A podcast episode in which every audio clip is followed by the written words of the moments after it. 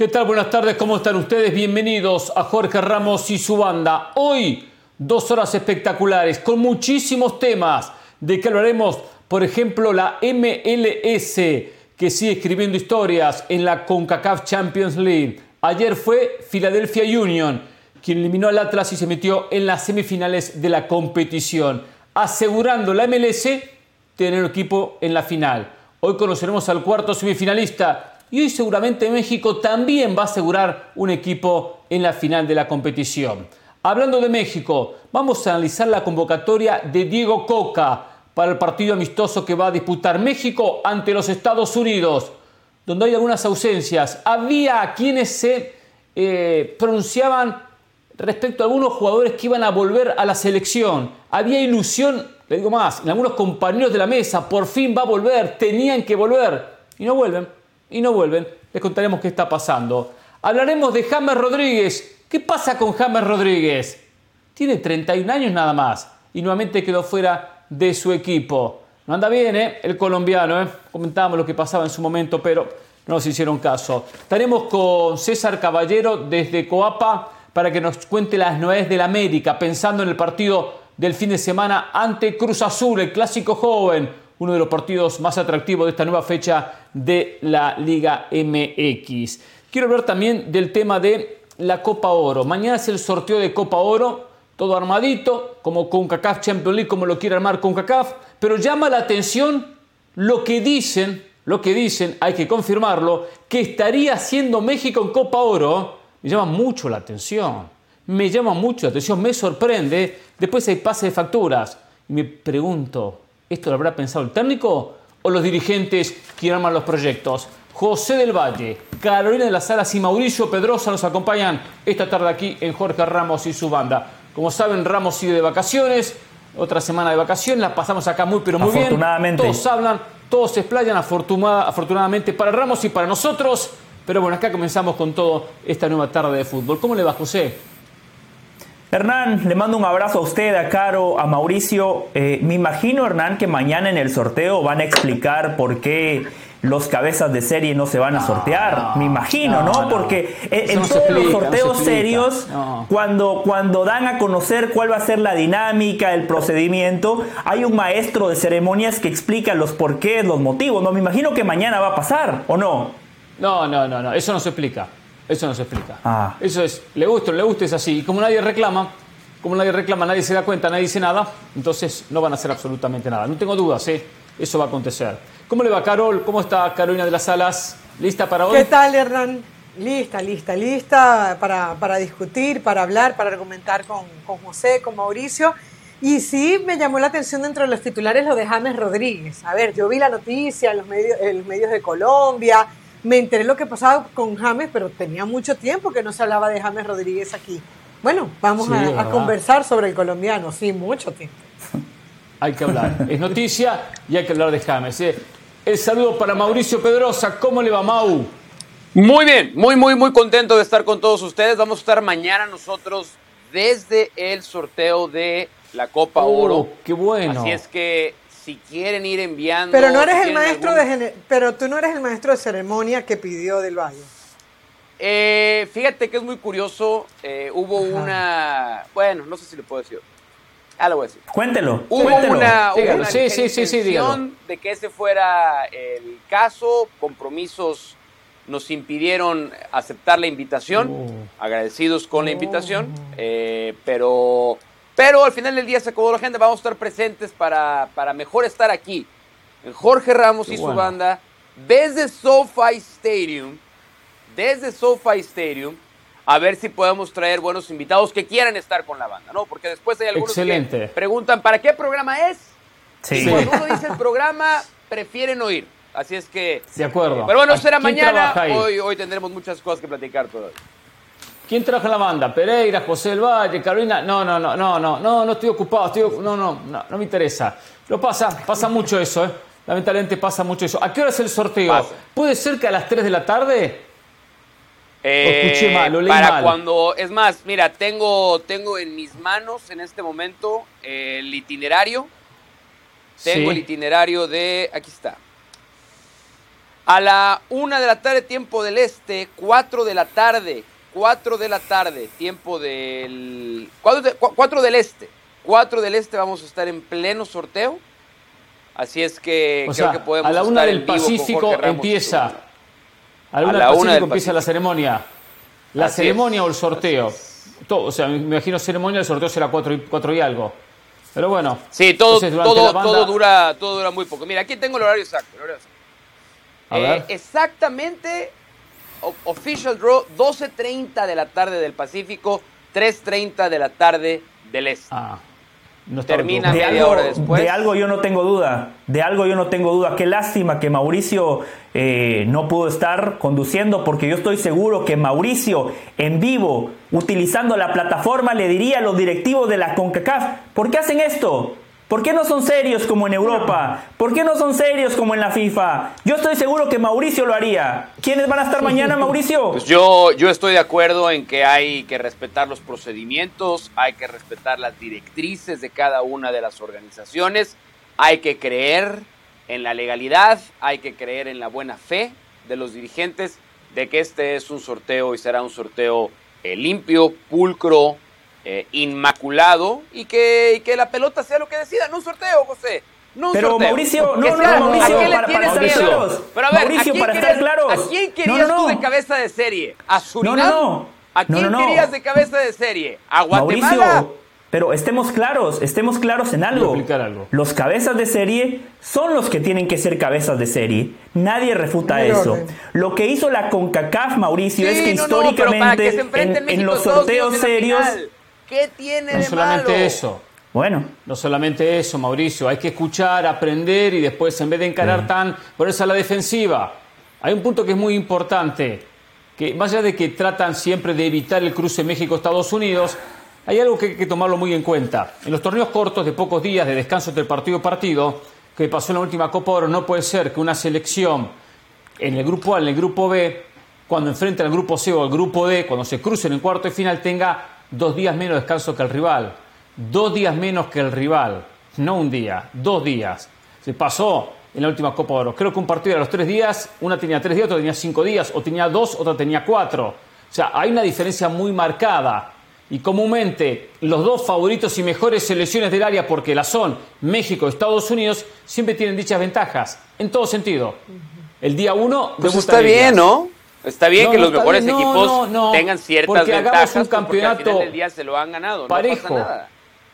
Pero, pero para eso hay un sorteo. Para eso hay un sorteo que se puede terminar a cabeza de serie. Estados Unidos siempre tiene la ventaja de la localidad, por eso siempre va al grupo A o al grupo E. Creo que, creo que, se creo que hay temas en CONCACAF muchos más, muchos más agresivos. O sea, o para atacar más agresivamente. Bueno, también atacamos más agresivamente. Que si el sorteo está, está colocado para favorecer a uno u otro equipo bueno, es que ni siquiera tenemos que especular. O sea, abiertamente nos dijeron los cabezas de serie van aquí A, B, C y D, ya lo, hicieron abiertamente. es que ha habido muchas cosas en CONCACAF que aquí siempre las analizamos, las estudiamos y las vemos, que son pequeñas ventajas a favor de unos, como cuando en la última eliminatoria, en medio de la pandemia, había que evitar la gran cantidad de partidos y pasó de un hexagonal a un octogonal. ¿Por qué se amplía de un hexagonal a un octogonal cuando sabemos que son cuatro partidos más? Un octogonal y estamos con el problema de la pandemia y terminó en fechas triples. Porque había que meter a Canadá. Eh, la selección del presidente de la CONCACAF, Víctor Montagliani, quien no entraba al hexagonal, no entraba al hexagonal. Entonces amplió en a 8. ¿Y no, ¿y no resultó la decisión correcta meter a Canadá? ¿No resultó la decisión correcta? Independientemente de la decisión correcta, sí, se lo haya ganado la cancha, no se lo ganó la decisión correcta. Hay un desgaste para una jornada FIFA que no se puede disputar tres partidos a ver, pero ¿qué, es lo que están dando a entender? ¿Que la CONCACAF es sucia? ¿Que la, que la CONCACAF es corrupta? ¿Es lo que están diciendo ustedes? Claro, que la CONCACAF es Ah, no, bueno. Seguro. Si ustedes tienen pruebas, si ustedes tienen pruebas. Se lo estoy diciendo, las pruebas son muy claras. que no, no, Las pruebas no. Expónganlas. Las pruebas las, estoy exponiendo. Es una acusación muy Mauricio, seria la de ustedes. Las estoy exponiendo. Si ya estaba determinado un sistema de competencia con un hexagonal final y cuando Canadá queda fuera por el ranking FIFA y se después, después se termina que van a ser ocho, eso, eso estaba muy clarito, ¿eh? Esta hay, determinación estuvo, el sistema, de acuerdo el sistema... de CONCACAF o no? ¿Alguien, se cambiaron. los estatutos de CONCACAF o no? sí, se ah, cambiaron. Pero, pero ahí, no hubo, ahí no hubo ningún acto de corrupción. Ahí no hubo ningún acto de ilegalidad. Ah, ahí, hay, para, ustedes, para ustedes, por eso la inmoralidad. Porque hay una inmoralidad para porque, ustedes. Porque ahí me conviene. No, pero está No, bueno, pero, pero, pero ustedes acusan de corrupción y de suciedad bajo un tema moral. Acá no se rompió ningún estatuto, no, se rompió ningún reglamento, ningún ejecutivo sobrepasó sus funciones. A ustedes simplemente no les gustó que se ampliara el cupo para que Canadá tuviera una oportunidad. Pero es un tema de opinión. Eso no habla, eso, no prueba nada, eso no prueba nada. Sí prueba, sí prueba, porque se dio a conocer un sistema de disputa, se dio un reglamento, se mostró el reglamento y después se lo cambió.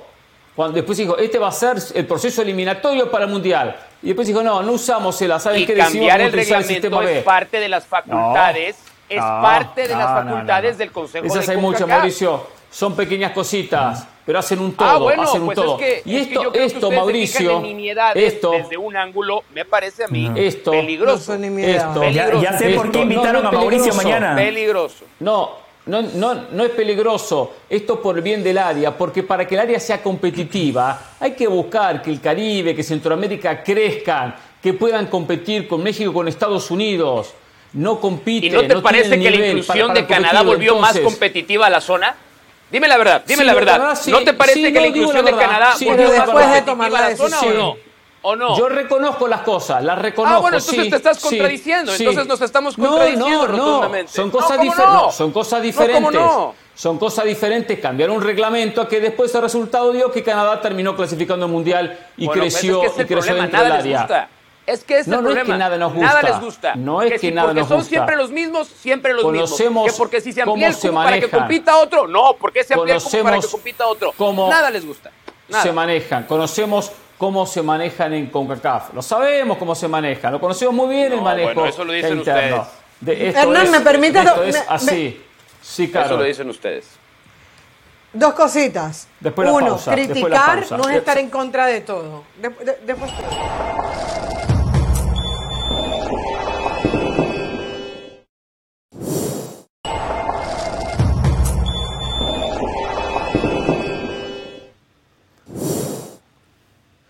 Quiero meterme con CACAF Champions League en la clasificación de Philadelphia Union, que ayer empató 2 a 2 en el Jalisco. Antes ya venía la pausa y Carolina le interrumpimos y no pudo comentar lo que quería decir. Le doy solo el espacio a ella para que diga lo siguiente, sí, Carol. Sí, dos puntitos. Uno, a veces la crítica, o sea, que, que tú critiques que pasa algo, no te hace en contra de una institución, no te hace en contra de todo. Creo que, creo que puntualizar algo tan, tan serio como lo que lo viene haciendo del Valle, no de ahorita, sino desde hace varios días, de cómo se acomodaron los grupos, es una pregunta normal, corriente, cuando solamente hay dos que siempre se favorecen. Y punto número dos, aunque algo sea común, no necesariamente es lo normal. Que se haya hecho común, que siempre se favorezca a los mismos, no debería ser lo normal. A ver, por ejemplo, la Copa del Rey, se me ocurre, en España se juega de local con los equipos pequeños. Los equipos pequeños, los equipos más débiles de segunda, tercera división, juegan como locales por un montón de razones, por temas de taquilla, por temas de favorecerlo deportivamente. Entonces, por eso digo yo, y, y esto es el punto de Mauricio, ah, es que siempre hay que favorecer a los grandes. No, no necesariamente. Se han ganado un respeto, por supuesto que lo han hecho, pero creo que eh, desestimar a todos los demás a costa de que es lo común y porque siempre hay que favorecer a los grandes o porque no se rompe una ley, creo que eh, desde mi punto de vista no está bien. Ese era el punto que quería dejar establecido. Perfecto, cerramos el capítulo. Ayer Filadelfia le empató 2 a 2 al Atlas, lo eliminó, había ganado 1 a 0 la ida, se metió en las semifinales de la CONCACAF Champions League. Va a enfrentar a Los Ángeles FC, que en dos partidos le pasó por arriba a Vancouver, 3 a 0 y 3 a 0. A ver, ganaba 1 a 0 a minuto 10 con gol de Quiñones. Bien, Osila Herrera como pivotea esa pelota, como la aguanta de espalda al arco, se la devuelve a Quiñones que había metido el pase en primera instancia, 1 a 0. Decía que iba a ser más fácil para la o que lo iba a llevar a ser un partido fácil porque había logrado lo más difícil, el 1 a 0, empatar la serie. Pero se fue complicando. Eh, el equipo de Jim, Curry, eh, Jim Curtin juega bien. Lo he visto en algún partido que me tocó el año pasado. en es, muy frontal, ataca con mucha gente, se nota en la jugada de Carranza, en el gol de Carranza, hay cuatro jugadores en línea esperando el pase y hay tres de atrás que defienden en lo que es el uno a uno que a Carranza termina notando que le cobran posición adelantada, pero después, producto de ir al bar, terminan eh, validando el gol de manera legítima. Ahí se le complica Lata, ahí se le complica. Después no tuvo eh, Rocha definición, no tuvo Quiñones definición cuando tuvieron el 2 a 1. Una muy buena jugada de Osil termina en el gol de Furch para el 2 a 1. Y la otra no le alcanzaba por el gol visitante, se la jugó, se descuidó. Y un descuido Carranza tras una jugada del danés que hizo una corrida estupenda de izquierda a derecha, eh, terminó metiendo el pase y el 3 a 1 definitivo. El, el 2 a 2 definitivo, perdón pero el 3 a 1 no llegó, atrás quedó eliminado, es un golpe para el equipo de, Benjamín Mora. Y solo para escucharlo sobre el partido y sobre el comentario en general, México, yo no tengo dudas que es más que la MLS poniendo a los mejores equipos, a los mejores equipos de México contra los mejores de la MLS. Pero cuando dan ventajas como atrás que hoy no alcanza ni para el repechaje, pasa estas cosas, pasa estas cosas. La CONCACAF Champions League a México no le sobra mucho, no le sobra mucho. Pues tiene que ir con sus mejores equipos para pensar en título. Atlas no está pasando por buen campeonato, ayer se vio y quedó eliminado. La Liga MX sigue siendo mejor que la MLS, pero también hay que establecer algo muy claro. La MLS ha crecido muchísimo, ha cortado las distancias. Lo de anoche no es que fue un resultado aislado. Fíjense las estadísticas. Del año 2008 al año 2017, enfrentamientos de equipos de la MLS contra equipos de la Liga MX, solo dos triunfos de la MLS. Del 2018 a la fecha, 12 victorias de la MLS en enfrentamientos directos contra equipos de la Liga MX. Eso habla de una liga ¿Son enfrentamientos de llaves o de partidos? ¿De series de partidos, de partidos? partidos? Partidos, pero generalmente usted sabe que no se enfrentan en fase de grupo, ¿no? Porque lo que decíamos anteriormente también aplica para la CONCACAF Champions League. Muchas veces todo está armado. Bueno, pero acá no hay fase de grupo. Yo lo que digo es si es, si es Bueno, pero antes había. por series. Pero antes había, ¿no? Ahora, pero cuando, cuando José y Hernán dicen que la Liga MX es superior a la MLS, ¿es superior en qué? O sea, es, y es una pregunta legítima, ¿eh? no, es, no es una crítica, porque yo creo. Sino en, el campo de juego deportivamente. los mejores pues de la MLS contra los mejores de la MX. Tú dices hoy, el mejor equipo de la Liga MX, ¿quién es? Rayados, ¿no? Claramente. Rayados El mejor equipo del MLS. Esos dos. El, mejor equipo de MLS, ¿quién es? ¿El AFC?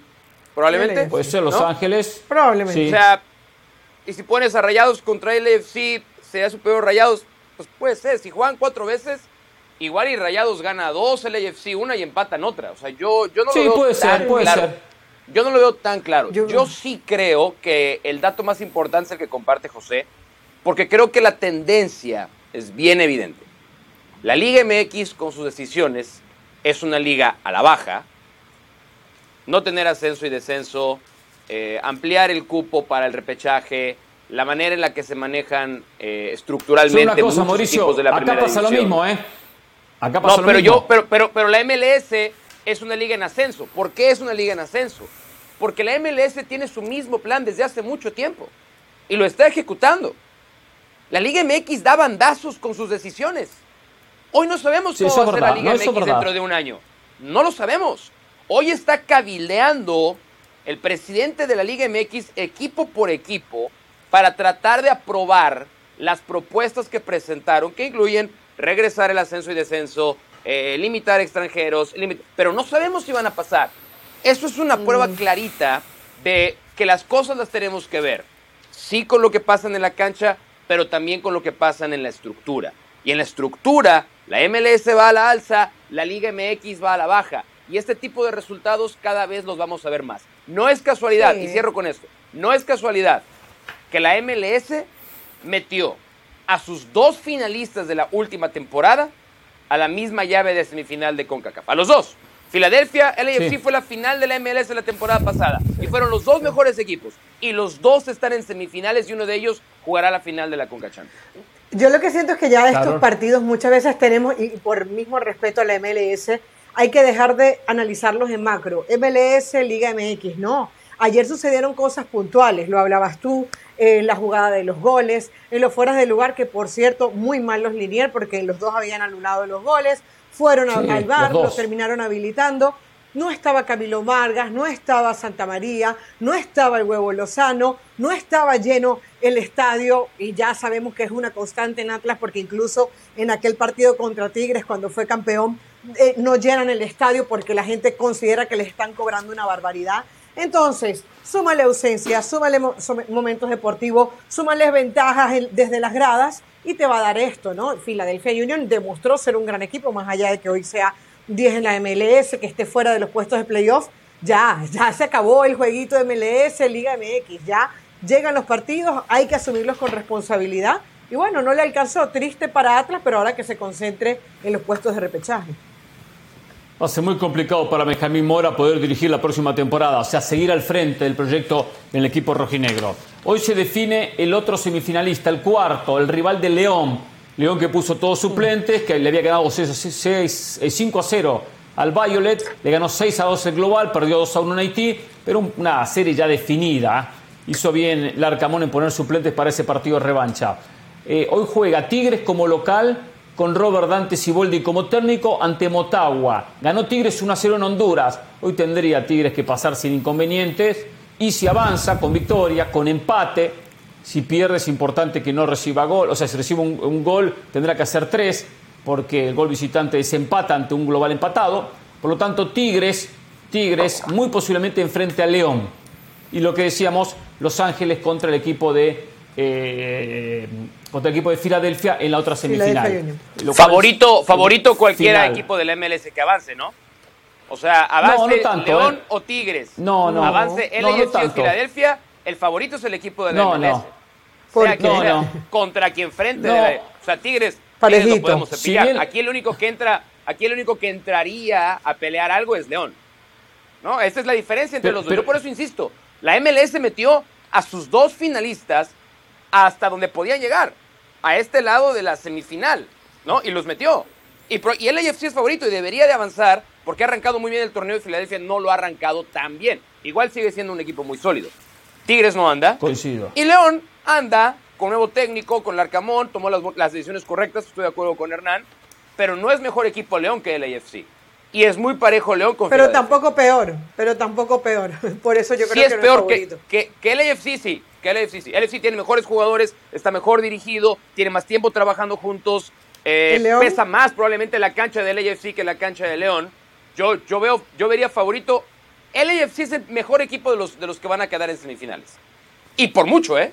Por mucho. No, eh, hay que ver si, primero, habría que ver si Robert Dante Siboldi recupera Tigres. Tigres tiene muy buen plantel, mm. tiene muy buen equipo, no anda como equipo. La salida de Coca, la llegada del Chima Ruiz, todo eso complicó mucho. Pero si el técnico logra enderezar el barco, tiene Tigres para competirle a cualquiera, a cualquiera de los tres rivales. Y León, León está a la altura de Los Ángeles, no tengo ninguna duda, ¿eh? y del propio equipo de Filadelfia. ¿eh? Tiene con qué León para quedarse con el campeonato. Ahora, no lo voy a poner con favorito, no. Sí de una final pareja, sin saber todavía quiénes van a ser, pero con esta especulación que hacemos. La final va a ser pareja. Pero bueno, lo que sí una cosa para Mauricio Cortita, eh, la MLS no tiene descensos. La MLS también utiliza el play-in y todo ese sistema para clasificar, dígase repechaje en otras latitudes. Pero es verdad. Pero así ha sido siempre. pero, pero ese es su ¿eh? proyecto. Ese es su, bien, eso es su idea. verdad. ¿No? Es verdad. No, no anda dando bandazos, ni improvisando, ni cambiando. Eso es cierto. Es la gran diferencia. Agarra un camino y por ahí transita. No va y viene. Y sí tiene ascensos, porque al fin y al cabo las nuevas franquicias terminan siendo, tienen ascensos, no hay descenso, pero sí ascienden. De la nada aparecen nuevos equipos. Volvemos en Jorge Ramos y su banda, hablamos de la convocatoria de Diego Coca.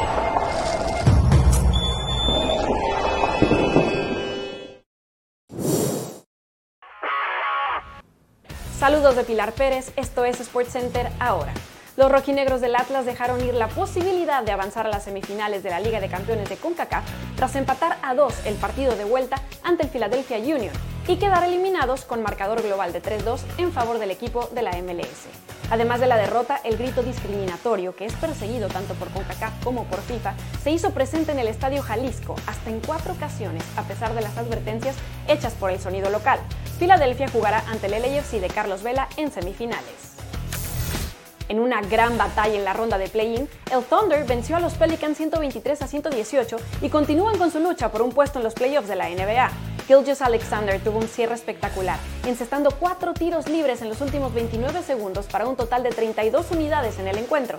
Josh Giddy colaboró con otros 31, 9 rebotes y 10 asistencias. Así los de Oklahoma viajarán a Minnesota para enfrentarse a los T-Wolves este viernes por un boleto a la postemporada. El Club América va en camino a su tercera liguilla bajo el mando de Fernando Ortiz.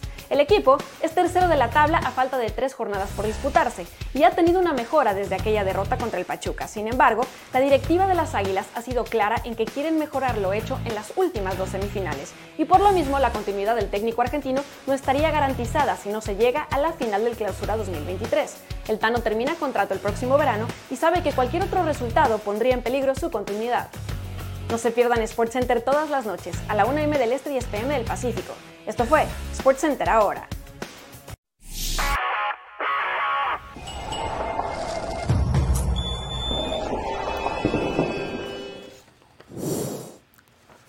Diego Coca dio la convocatoria el día de ayer para el partido amistoso que va a disputar este miércoles México ante Estados Unidos. Partido amistoso fuera de fecha FIFA. Ha tenido la colaboración de los clubes mexicanos que han prestado los jugadores y alguno de la MLS, también Barcelona quien prestó a Araujo eh, al lateral derecho. Por lo tanto, bueno, prepara este partido ante la selección de los Estados Unidos, que también, por supuesto, recurre a una selección, una convocatoria de jugadores del medio local. Muchos esperaban a Chicharito, quien no fue convocado. Recién reapareció el fin de semana con el Galaxy de Los Ángeles jugando 30 eh, minutos en lo que fue la derrota del conjunto angelino en el partido contra Houston. Eh, por lo tanto está volviendo recién eh, a jugar, todavía no tuvo 90 minutos, lo cual considero lógica la no convocatoria. Eh, ¿Esperaba, y de punto José, usted esperaba que convocara a Chicharito para este partido? ¿Esperaba aparte algún nombre que no terminó llamando? No, no esperaba que convocara a Chicharito, dejando los motivos extracancha por los cuales yo jamás lo convocaría. Hablando estrictamente de lo futbolístico, Chicharito lesionado, viene saliendo de una lesión, todavía no ha marcado un gol en la MLS, tiene que encontrar su mejor ritmo futbolístico, físico, por ende es hasta lógico que Coca no lo haya convocado. Sí me llama muchísimo la atención que no haya convocado al Pocho Guzmán. Si Chivas tiene un futbolista diferencial, si Chivas hoy por hoy tiene un jugador distinto, ese es el Pocho Guzmán. Desde lo futbolístico, honestamente, no hay motivos Coca ofreció una explicación en la pasada convocatoria que a mí particularmente no me convenció. Él dijo, en Pachuca jugaba en otra posición, ahora en Chivas está jugando y cumpliendo un rol distinto y para ese rol, para esas posiciones yo considero a otros futbolistas. En México no sobra talento. El Pocho Guzmán debería de ser convocado. Para mí ese es el futbolista que me llama la atención que no esté. Y la siguiente pregunta sería, ¿por qué? Tiene que ver con algo extrafutbolístico. Dijo Jesús Bernal en Fútbol Picante que en Chivas tienen claro que no es por una cuestión futbolística. Entonces, ¿qué es? El doping. Es el doping. ¿Qué pasó? Es el doping. No, es el doping. El, doping positivo del, Pocho Guzmán cuando llegó la primera vez a Chivas, que le acarreó una suspensión, lo regresó a Pachuca y ahora después regresó. Es, es, eso es, hay un tema de imagen para la selección mexicana. Ustedes lo saben que la imagen lo es todo. No es todo, porque de eso eh, comercializan, con eso cobran y bueno, vamos a descubrir en esta conversación que el cobrar antes que el ganar es la prioridad para la selección mexicana de fútbol. Eh, y, la gente... Sí. Nada más déjame decir algo rápido. Sí, déjame, decir algo rápido, nada más, que, que, tiene que ver de dónde viene la información. Que si bien es cierto, la gente de Chivas, del club, eh, quedó sorprendida por la ausencia de Pocho Guzmán. No nos olvidemos que Mauri Vergara es miembro del comité de dueños que integran la parte fuerte de la selección mexicana de fútbol. Eh, pero sí hay, aparentemente ya hay un entendimiento por parte de la gente de Guadalajara que el tema de Guzmán no es futbolístico. Se sospecha, por no decir que se está seguro adentro del Club Deportivo Guadalajara, que es un tema de no asociar la imagen del Pocho Guzmán y que también en el entendimiento de Coca es, pues tampoco es que estoy dejando de convocar al Chucky Lozano, ¿no? No estoy dejando de convocar a, Edson Álvarez, porque si bien es cierto que el Pocho Guzmán es un excelente futbolista y es ilógico considerar que no es uno de los mejores 23 jugadores de la Liga MX, pues tampoco el fútbol mexicano se está perdiendo de un titular inamovible de la selección. Perdón, nada más quería aclarar de dónde venía la, esa parte de la información. No, y es bueno, buena información, buena información que desconocíamos. ¿Hay, ¿Hay algún tema que está ligado con la visa? ¿Que está ligado con Estados Unidos? Pregunto, ¿no? Ignoro esa información. Lo, fíjate que no es la primera vez que se toca ese tema. La respuesta es no, porque si hubiera sido así, si hubiera sido así, eh, Guzmán hubiera sido también, no nos olvidemos que la lista de convocados para Nations League fue una lista de más de 30 jugadores. Y hubo quienes no salieron de México. Hubo quienes fueron, se concentraron al CAR. Chivas jugó dos partidos partido amistosos recientemente aquí en Estados Unidos. Y, creo no, que pero yo hablo, del, yo hablo del de Nations League, exacto. Y, y, o sea, no es el tema de la visa. O sea, es, es un tema más de imagen que tiene que ver con el doping positivo y también un tema de cómo ha declarado contra la selección en otras ocasiones Víctor Guzmán. Aunque eso fue muy directo contra el cuerpo técnico del Tata Martino, no tiene que ver el cuerpo técnico actual, pero claramente no es un tema deportivo. Claramente. Es un grave error, ¿eh? Si es así, es un grave error. Es un grave error porque entiendo que México, bien decía José, no le sobra talento. Sé que no hace una diferencia abismal, pero tiene que estar. Sé que no es el Chucky Lozano, lo entiendo perfectamente. Pero es un jugador interesante, interesante, le puede dar la facilidad de diferentes posiciones en el medio, dentro del esquema que, ha utilizado por lo menos en el partido eh, que vimos a Diego Coca, o en los dos primeros partidos, un 4-3-3 le aplica perfectamente un volante como él, lo cual me llama la atención esto de que los dirigentes siguen armando las selecciones, que siguen poniendo y sacando jugadores. Eh, ya pagó su error, ya tuvo una suspensión, ya está, hay que perdonarlo, listo, cambió la, cambiamos la página. Avancemos. Sí, Carol. Sí, Hernán, y esto te deja un tema de medias tintas que no, no huele bien. A ver, cuando se dio aquel problema del Pocho Guzmán, que iba a ir para Chivas, que era uno de los fichajes estrellas, y recuerdo con, con Ricardo Peláez, se anunció que era parte de aquellos fichajes, va para Pachuca, se lo devuelven a Pachuca, y quedó eso como en el aire. Juega, puede jugar, no puede jugar. Él mismo declaró, si mal no recuerdo, que iban a abrir esa prueba B y que, y que demostraría que él era inocente aquello nunca se resolvió. Entonces la gran pregunta es, ¿no puede jugar con la selección mexicana por el tema de imagen? ¿No puede jugar con la selección mexicana porque temen que el día de mañana salga algo en contra y no debería estar jugando en Guadalajara? O sea, las cosas hay que llamarlas por lo que son. ¿El Pocho Guzmán realmente está, está habilitado para jugar o no está habilitado? Porque la sensación que queda es que no, no lo llaman a la selección mexicana, no solamente por un tema de imagen, esa puede ser el, decorado, la pintura. La, sensación es que temen que el día de mañana salga algo que no es normal. Recordemos lo que pasó con Ecuador, el, tema del pasaporte colombiano, ecuatoriano, evitar ese tipo de, problemas. Claro, ¿por qué no fue Chicharito a la selección? huele a mí. Claro, ¿por qué no fue Javier Hernández a la porque, selección? Bueno, por, por temas internos, por temas internos, porque no se le eso, pero, pero, pero, pero el principal tema interno, por llevar prostitutas a la concentración. Por fiesta, por, por fiestero. Ese es el pretexto. No, no, no. El verdadero problema fue la relación por las primas. Javier Hernández por las primas y no las primas de las amigas que llevaron a la concentración, sino porque Javier Hernández fue a negociar aparte que él quería cobrar más que los otros jugadores porque él era la cara de la selección cuando tú tocas el dinero, no nada más de selección mexicana de fútbol, en cualquier trabajo, cuando te metes con el dinero de la empresa, ahí es cuando estás contra las cuerdas. Entonces, en el caso de Javier Hernández, eso es. Si la presencia del Pocho Guzmán significa algo que afecte la comercialización, la mercadotecnia, la imagen de la selección, pues lo van a evitar, no es la primera vez. Ahora, yo me explico, yo, pregunto lo siguiente, a ver, si soy dirigente y me pasa lo de Chicharito, le digo, Chicharito, acá todos cobran por igual. Entiendo que usted jugó en el United, jugó en el Real Madrid y tiene un gran recorrido superior al resto, pero acá tenemos nosotros la política, acá todos les pagamos la misma cantidad de viáticos, no pagamos diferentes, ni por comercial ni por nada. Si no lo acepta, me dice y renuncia a la selección, no hay inconveniente. Y desde ahí exponer al futbolista, señores, acá hay una situación de premios con el jugador por lo tanto, no armar toda una historia alrededor de una imagen de un jugador, relacionarlo con las mujeres o no, si fue verdad o no fue verdad, todo se supone que fue verdad, pero después acusarlo y desgastarlo al Tata Martino, porque no lo convoca, porque no lo convoca. Cuando Martino le llamó, le dijeron, no podés convocar a Chicharito, no tenés que convocar a Chicharito. O sea, ¿por qué no manejarse con la verdad? Y tener que dar tantas vueltas. No termino de ¿Cuándo se ha manejado con la verdad la federación, Hernán Pereira? ¿Cuándo? Bueno, que lo haga una vez. ¿De qué sirve? Siempre está ocultando todo. Árbol que crece torcido, nunca su rama endereza. No lo van a hacer. Ahora. Eh, de igual manera, Sí, solo, solo les quería dar un comentario general de, la convocatoria. Y en este caso del Pocho Guzmán, el que va a pagar los platos rotos es Coca. Porque si llega a perder el próximo partido contra Estados Unidos, que se va a jugar en, en Arizona, eh, vamos a hablar de por qué no estuvo el Pocho Guzmán y vamos a empezar a cuestionar a Coca.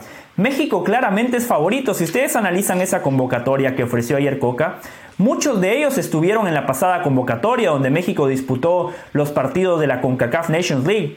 De Estados Unidos, en la pasada convocatoria fueron todos futbolistas que militan en el extranjero.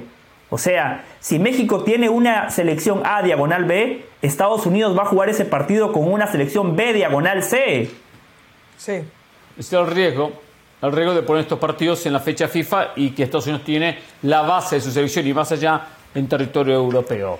Eh, ¿Mauricio esperaba a Chicharito en la convocatoria? No, no, y yo, o sea, si vamos a hacer un ejercicio de honestidad y responsabilidad, ni Chicharito se pudo haber esperado en esta convocatoria. O sea, sin haber jugado fútbol en, ¿qué les gusta? De acuerdo. Cuatro o cinco meses, no tenía ningún motivo. Sí, desde octubre. De acuerdo. Y cuando jugó la última vez en la, en la Kings League no marcó la diferencia. Perdón, Caro. Estaba pasado. ¿Dónde? Ah, en la Kings League. Pregunto algo. Roberto de la Rosa para ustedes. Yo mi respuesta es que no, ¿eh? ¿Es más delantero que Rogelio Funes Mori? No. No, no, no. No, no, no, no, no lo ¿Por es. Funes Mori no es convocado porque es naturalizado o no es convocado por sus condiciones como jugador, que sé que es un buen delantero, no estupendo, no, no top, es un buen delantero. ¿Por qué no es convocado a la selección? Pregunto. Hernán, yo, yo, yo, ahí tengo que coincidir contigo con el tema de que Coca se está pasando de político, de que quiere tener contento a todo el mundo. O sea, porque, porque yo entiendo que Rogelio Funes Mori para mí no está por encima de Henry Martín y muchas veces lo hemos discutido aquí, pero no puede ser que Roberto de la Rosa esté por encima y no, y no puede ser que no sea un jugador convocable cuando acaba de venir de la última Copa del Mundo, cuando Monterrey es puntero y además de la mano de los goles de Rogelio Funes Mori, cuando es uno de los mejores delanteros que hay en la Liga MX y es convocable. Me parece muy mala la jugada que le están haciendo a Rogelio Funes Mori. Ya lo convocaste, lo nacionalizaste, lo expusiste a las críticas. Bueno, ahora ya. Eh, eh, eh, y sobre todo, y sobre todo, sé consono Coca, y, y, ya te dejo, se consona con lo que estás diciendo, porque Coca dijo en esa primera rueda de prensa, no me importa la nacionalidad, todo aquel que sea convocable lo voy a llamar y a tomar en cuenta. No lo está tomando en cuenta. Yo estoy en desacuerdo completamente. Para empezar, la selección mexicana de fútbol no naturalizó a Rogelio Funes Mori. Rogelio Funes Mori se naturalizó por voluntad propia, porque él quería jugar un mundial y eso le abrieron las puertas. Nadie llevó a Rogelio Funes Mori a la Secretaría de Relaciones Exteriores, le puso una pistola en la cabeza y le dijo, le dijo, ah. saca tu pasaporte, saca tu pasaporte. Nadie, ¿eh? Número uno. Número uno. Es, verdad, es verdad, es cierto, es verdad. Yo, Está bien. Yo sí entiendo el elemento deportivo de la ausencia de Rogelio Funes Mori. Sí lo entiendo y hasta lo comparto. En este momento, pues Henry Martín es mucho más que él, Santiago Jiménez es mucho más que él. Pues el tercer delantero el tercer nueve de la selección. ¿A quién preferimos llevar a esta convocatoria? ¿A alguien que ya fue muchas veces y fracasó, probó no estar a la altura como Rogelio Funes Mori con 32 años de edad? ¿O llevar a un chavo de 22 años de edad que claramente tiene una proyección superior a una convocatoria en donde vas a un partido amistoso con, con jugadores de tu propia liga? Para mí tiene todo el sentido del mundo dejar en su casa a Rogelio Funes Mori, que además, no nos olvidemos de algo, se acordó un límite de cuatro futbolistas por club para no afectarlos en demasía, ya que no es una fecha FIFA, ¿no? Vamos a ver a qué futbolistas de Rayados de Monterrey convocables también dejaron en casa. Pero llevó solo dos de Rayados. Llevó solo dos de Rayados. Por eso, pero ¿quién dejó? No lleva a Héctor Moreno, no lleva a Luis Romo, porque no tiene nada que verle, son jugadores ya de mediana edad hacia adelante. Vamos a probar con los jóvenes. Por eso a mí me parece muy bien en esta ocasión que llevas a tu titular, Henry Martín. Pero ¿para en qué la llevas pasada un convocatoria, cuando fueron 34, tampoco llevó a Funes Mori, Mau. Porque a lo mejor ya no lo considera, y está bien que ya no lo considere. No tiene mm. nada que hacer ya en selección Funes Mori. Ya fue. Entonces y fracasó. No pasó nada con él. No pasó nada con él. Son Henry Martín, Santiago Jiménez y el tercero que sea un chavo.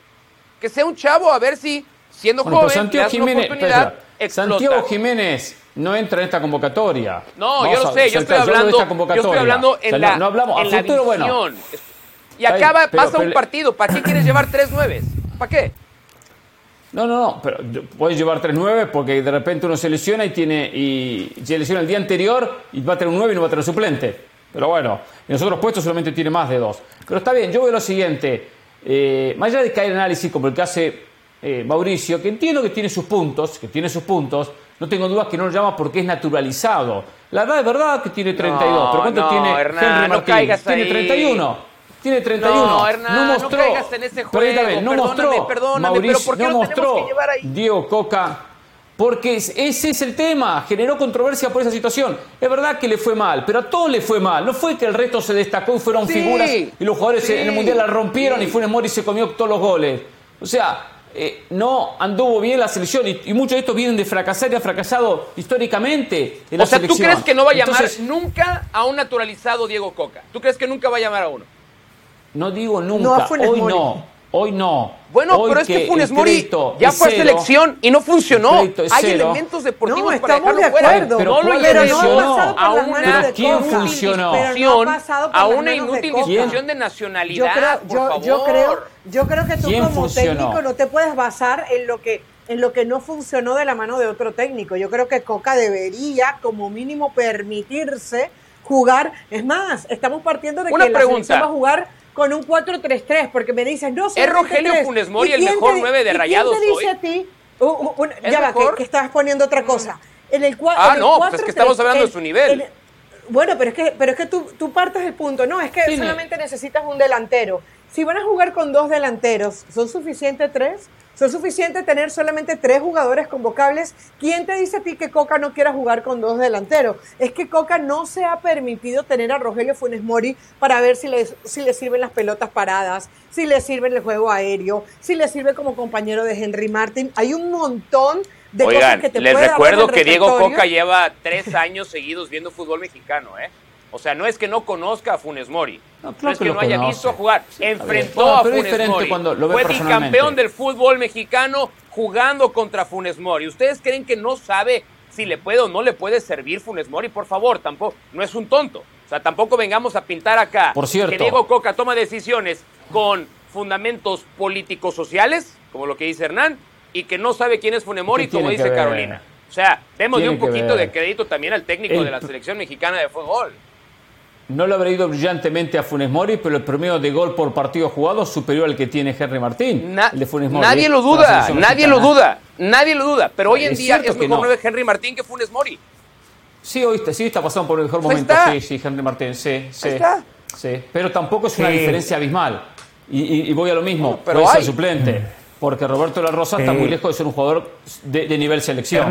muy lejos de ser un jugador de nivel selección. Por más que verdad, quizá crezca y de repente en un momento aparezca. Sí, del Valle. Eh, tenemos la pausa en tres minutos, pero para mí hay un tema clave en toda esta convocatoria que surgió el fin de semana pasado, pero por motivos de Champions, por otros motivos no lo abordamos aquí en la banda. Lo que declaró el técnico de Chivas, Paunovic. Paunovic, un técnico que está acostumbrado al fútbol europeo, a seguir las reglas, viene y se encuentra con este partido de recaudación. Chivas, que por primera vez en mucho tiempo está teniendo un buen torneo, donde el equipo está siendo protagonista, donde finalmente ha recuperado a Alexis Vega desde lo físico, donde el Pocho Guzmán está enchufado, es momento de lograr esa cohesión, de terminar por implementar un libreto para que Chivas sea un equipo competitivo en la liguilla. Y él dijo, la verdad que no entiendo esta convocatoria, las reglas de la FIFA son muy claras. Y cada vez que llega un técnico extranjero al fútbol mexicano, nosotros decimos, es importante conocer el fútbol mexicano. Y no nos referimos nada más a las X y a las O's, al 442, al 433 o a los sistemas que utilizan los equipos nos referimos a conocer cómo funciona la cultura del fútbol mexicano, donde la próxima semana se va a jugar un partido intrascendente y un técnico como Paunovic no va a poder contar con cuatro futbolistas importantes en su plantel. Al final de cuentas, ¿quién ganó? Pues Chivas, lo decía Mauricio hace un rato, a Mauri Vergara, el dueño de Chivas, es integrante de la comisión de dueños del fútbol mexicano, que ahora está tomando las decisiones importantes. A Paunovic no le avisaron que los dueños del fútbol mexicano son los dueños de la pelota, son los dueños del deporte y muchas veces hasta terminan tomando decisiones en México país. Eso no le avisaron a Paunovic. ¡Epa! ¿Usted dijo que el que ganó fue Chivas? El que perdió. El que perdió Chivas, claro. Sí, es, que, es que dijiste el que ganó. no, no, no, pero sí, sí, dijiste el que ganó. Ah, pero claro, entendemos a dónde va. Para eso tienes un conductor consciente que con una, que con una sutileza enorme te empuja a que des tu punto correcto. Gracias. Eh, el que perdió fue Chivas, es verdad, con cuatro jugadores convocados. El que ganó fue el América. Y le dijo a Estados Unidos, Sendeja, no, no, no te lo presto. Tiene un golpe en la nariz el último fin de semana, prefiero que se cuide, que se recupere, no te lo presto. Y Sendejas no va a la convocatoria. Está bien, el América se plantó en eso. Chivas, claro, eh, Vergara es parte de la comisión de selecciones eh, y le dijo a Ares de Parga, tenés todo mi apoyo, entonces, bueno, le convocó a los jugadores que quiso. Eh, y a la larga el técnico lo perjudica en esta recta final, porque hay que trabajar los últimos tres partidos que son cruciales y no son fáciles para Chivas. Así que tiene a León, tiene a Cruz Azul y cierra con Mazatrán y cada punto es fundamental para terminar bien arriba en el campeonato. Pero bueno, que conozca cómo se maneja en México, lo conoció Paunovic en esta experiencia. Señor, Le quitó autoridad. vamos a meter Le quitó autoridad. Después de la pausa. Eh, Vergara a Paunovic, porque si Paunovic se está declarando que quiere a sus jugadores y tú llegas y luego los prestas, eh, eh, no empiezas a exigir, porque te va a sacar esa cartita cuando la tengan que sacar. Después de la pausa nos vamos a ir con César Caballero para que nos cuente de Cruz Azul ante América en la previa del partido del fin de semana.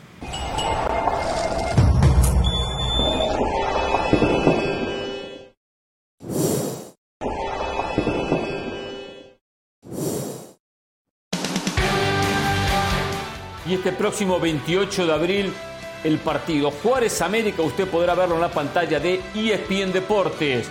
Partido por la decimoséptima fecha de la Liga MX, que a partir de las 11 de la noche, hora del este, 8 del Pacífico, podrá verlo en ESPN Deportes. Juárez América, lo que es el cierre de la etapa regular de la Liga MX.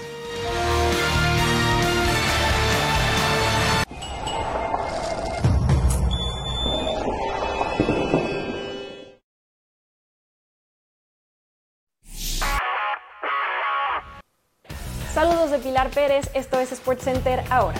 José Urquidi consiguió su primera victoria de la temporada luego de que los Astros de Houston vencieran siete carreras por cero a los Piratas de Pittsburgh. El mexicano lanzó seis entradas sólidas, toleró dos sencillos, recetó dos ponches y expidió tres boletos. Por la ofensiva, Jokes, McCormick y Abreu pegaron dos hits cada uno. Bregman la voló por segundo juego consecutivo y así los campeones reinantes ganaron 2 de 3 en su visita a Pittsburgh desde el 2013. Diego Coca, director técnico de la selección mexicana, dio a conocer este miércoles la convocatoria para el duelo amistoso contra Estados Unidos del próximo 19 de abril en Glendale, Arizona. Al no tratarse de una fecha FIFA entre los 23 convocados, aparece solo el lateral del Barcelona Julián Araujo como futbolista que no milita en la Liga MX. En la lista se destaca el regreso de Aldo Rocha, la presencia de Henry Martín, Alexis Vega y Luis Chávez, también la ausencia de Javier El Chicharito Hernández. El Tri busca acordar una racha de cuatro partidos sin triunfo frente a las barras y las estrellas.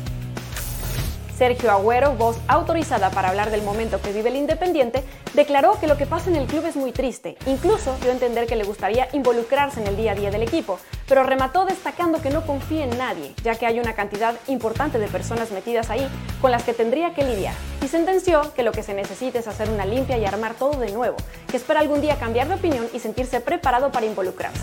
Tras su derrota contra Central, el equipo ya sumó 10 partidos sin ganar en el torneo de liga. No se pierdan SportsCenter todas las noches, a la 1 m del Este 10 pm del Pacífico. Esto fue SportsCenter ahora.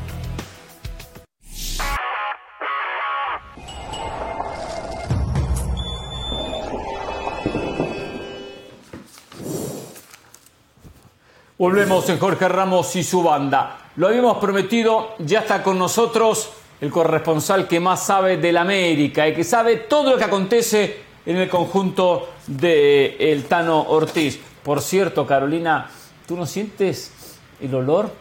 Se siente, ¿eh? No, pero. Mucho americanista por aquí en el programa, ¿eh? Mucho, mucho, Demasiado mucho, americanista, a la derecha, a la izquierda, arriba, por todos lados, ¿eh? Pero bueno, hay que cuidarse, hay que cuidarse. César, ¿cómo te va? Bienvenido, ¿cómo estás?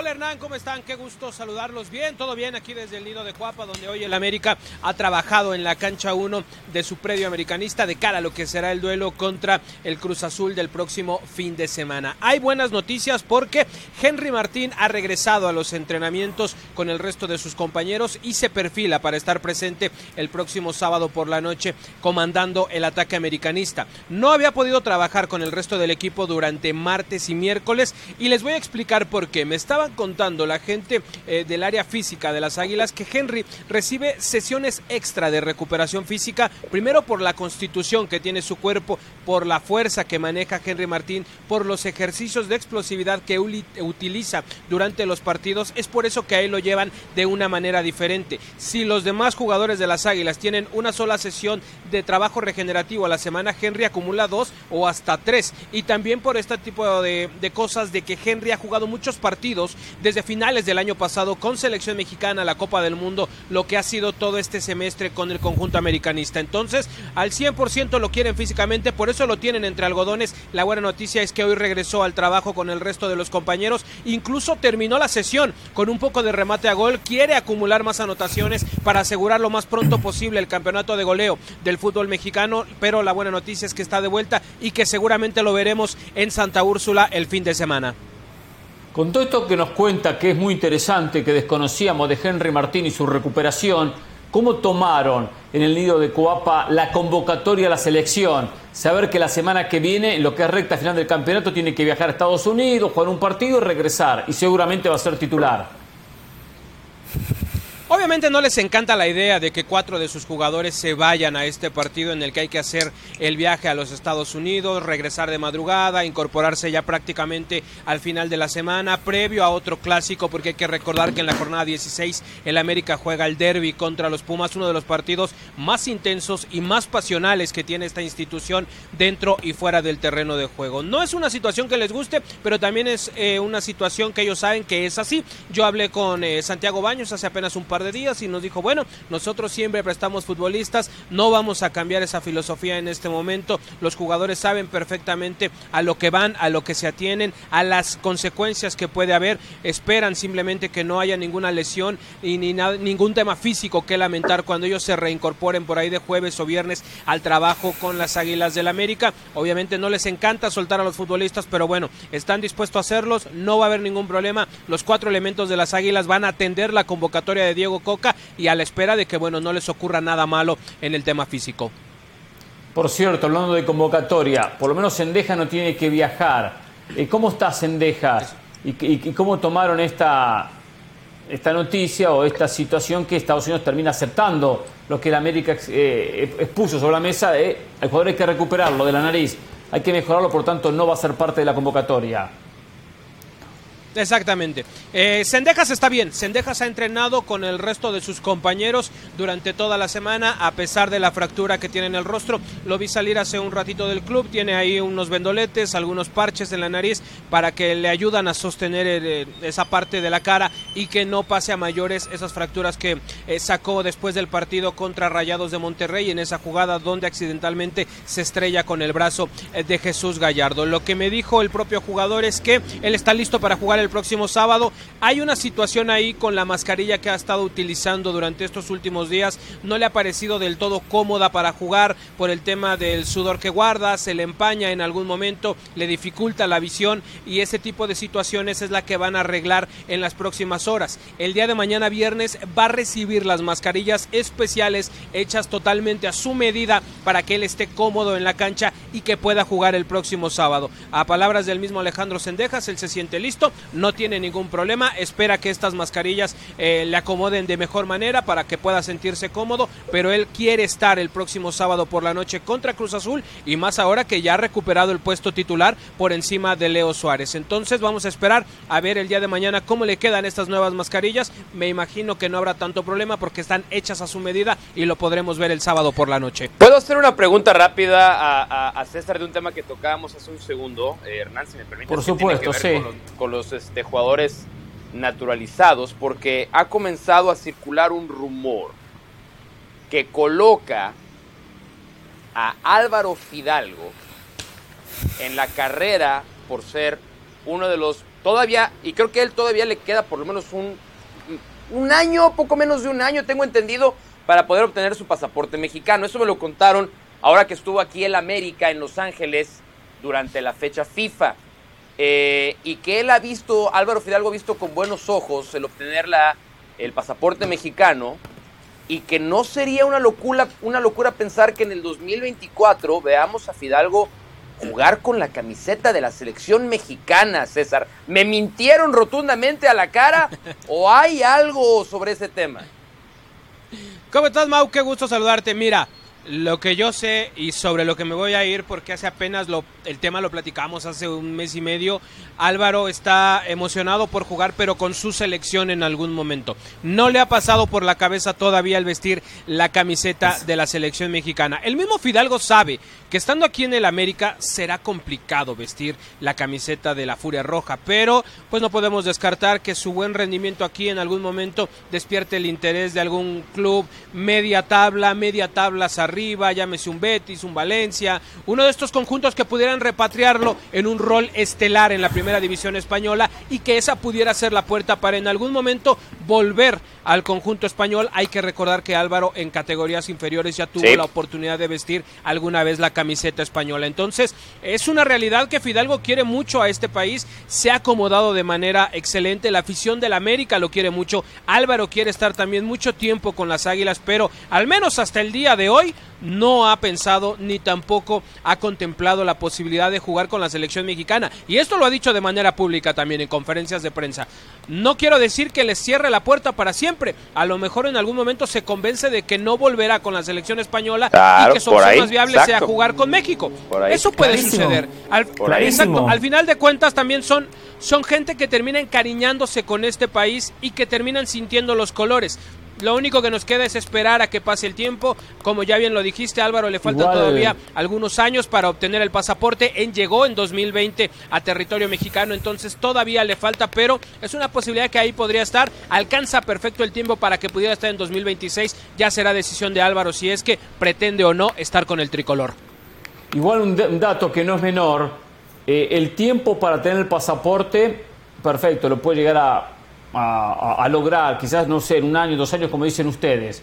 Desconozco exactamente el tema de la ley en México, pero la ley FIFA dice que hay que jugar cinco años en una liga, la liga del país que uno se naturaliza para jugar en la selección, que nada tiene que ver con el tema del pasaporte o el tema de naturalizarse. O sea, cinco años, estoy justo observando, él llega al 2021, temporada 2020-2021, pero inicia en el 2021 su primer campeonato, lo cual llegaría al 2026 en los cinco años. Llegaría con lo justo a debutar con la selección prácticamente en el Mundial o unos meses antes del Mundial. Muy apretado. Sí, igual lo que dice César. Esa parte lo complica. Sí, igual lo que dice César para mí es lo más importante no le dice que no a México, pero lo deja ahí como un plato de segunda mesa, como todos los naturalizados, salvo contadas excepciones a nivel mundial. César, el Tan Ortiz termina contrato ahora. le tengo que decir, eh, eh, lo dice de una manera que, hace ruido, ¿eh? La manera que usted lo dice del Valle, ¿eh? No, no, no, la verdad. lo dice bien, muy despectiva lo, dijo ya. Lo dice bien. No, es la verdad. no nada más aplica para México, aplica para todos los naturalizados a nivel mundial. Salvo, no sé, Camoranesi, que de Argentina fue a Italia, selecciones de un nivel similar, la mayoría utilizan esas segundas selecciones como un ¿eh? plato de segunda mesa. Camoranesi no tenía pero fue Italia. Argentina. Pero fue, una, pero fue Italia ah, con más estrellas que Argentina en el pecho. Eso es lo que yo valoro. Ese es el punto, Hernán, que la mayoría de naturalizados van a otras selecciones porque en su país natal futbolísticamente no les alcanza. No les alcanza. Esa es una realidad. Es sabido. Pero tampoco, eso es sabido y desconocido. Pero tampoco venía a decir, bueno, es un plato de segunda mesa. O sea, o sea suena, suena fuerte, suena, suena mal. Entiendo, entiendo que es una realidad, es una realidad. Pero tampoco venía a verdad, de esa manera. La verdad duele. Al ser humano no le gusta que, digan la verdad. Tiene que ver la manera que uno lo dice. Por eso. Eh, uno no, viene a decir cuántos jugadores tiene Guatemala eh, eh, que también los toma porque son platos de segunda mesa. Pero, no, no es que ese es el problema suyo, Hernán, que usted lo lleva los pasaportes. Yo no hablo con pasaportes. Es más, yo vine y le dije aquí que el señor Roldán, el señor Roldán que hoy juega para la selección nacional del Salvador, yo no lo quería porque él quería jugar para Estados Unidos. No le alcanzó. No tenía el nivel para jugar para Estados Unidos. Después dijo, tengo pasaporte salvadoreño y guatemalteco. A ver, ya le había dicho que sí a Guatemala, pero después se dio cuenta que en la eliminatoria El Salvador tenía más chances. Es que ese es el problema como Hernán Pereira habla con el pasaporte, César siempre lleva el, tema a las nacionalidades y a mí no me importa. César, Tan Ortiz, Tan Ortiz, termina contrato. ¿A qué está supeditada su continuidad? ¿Qué le han pedido? ¿Por qué todavía no renueva? Querido José, ¿cómo estás? Qué gusto saludarte, hermano. De verdad te extrañaba, te extrañaba y te extrañaba mucho tu estilo que tienes. Eh, mira, en el caso del Tano sí, termina contrato en el verano.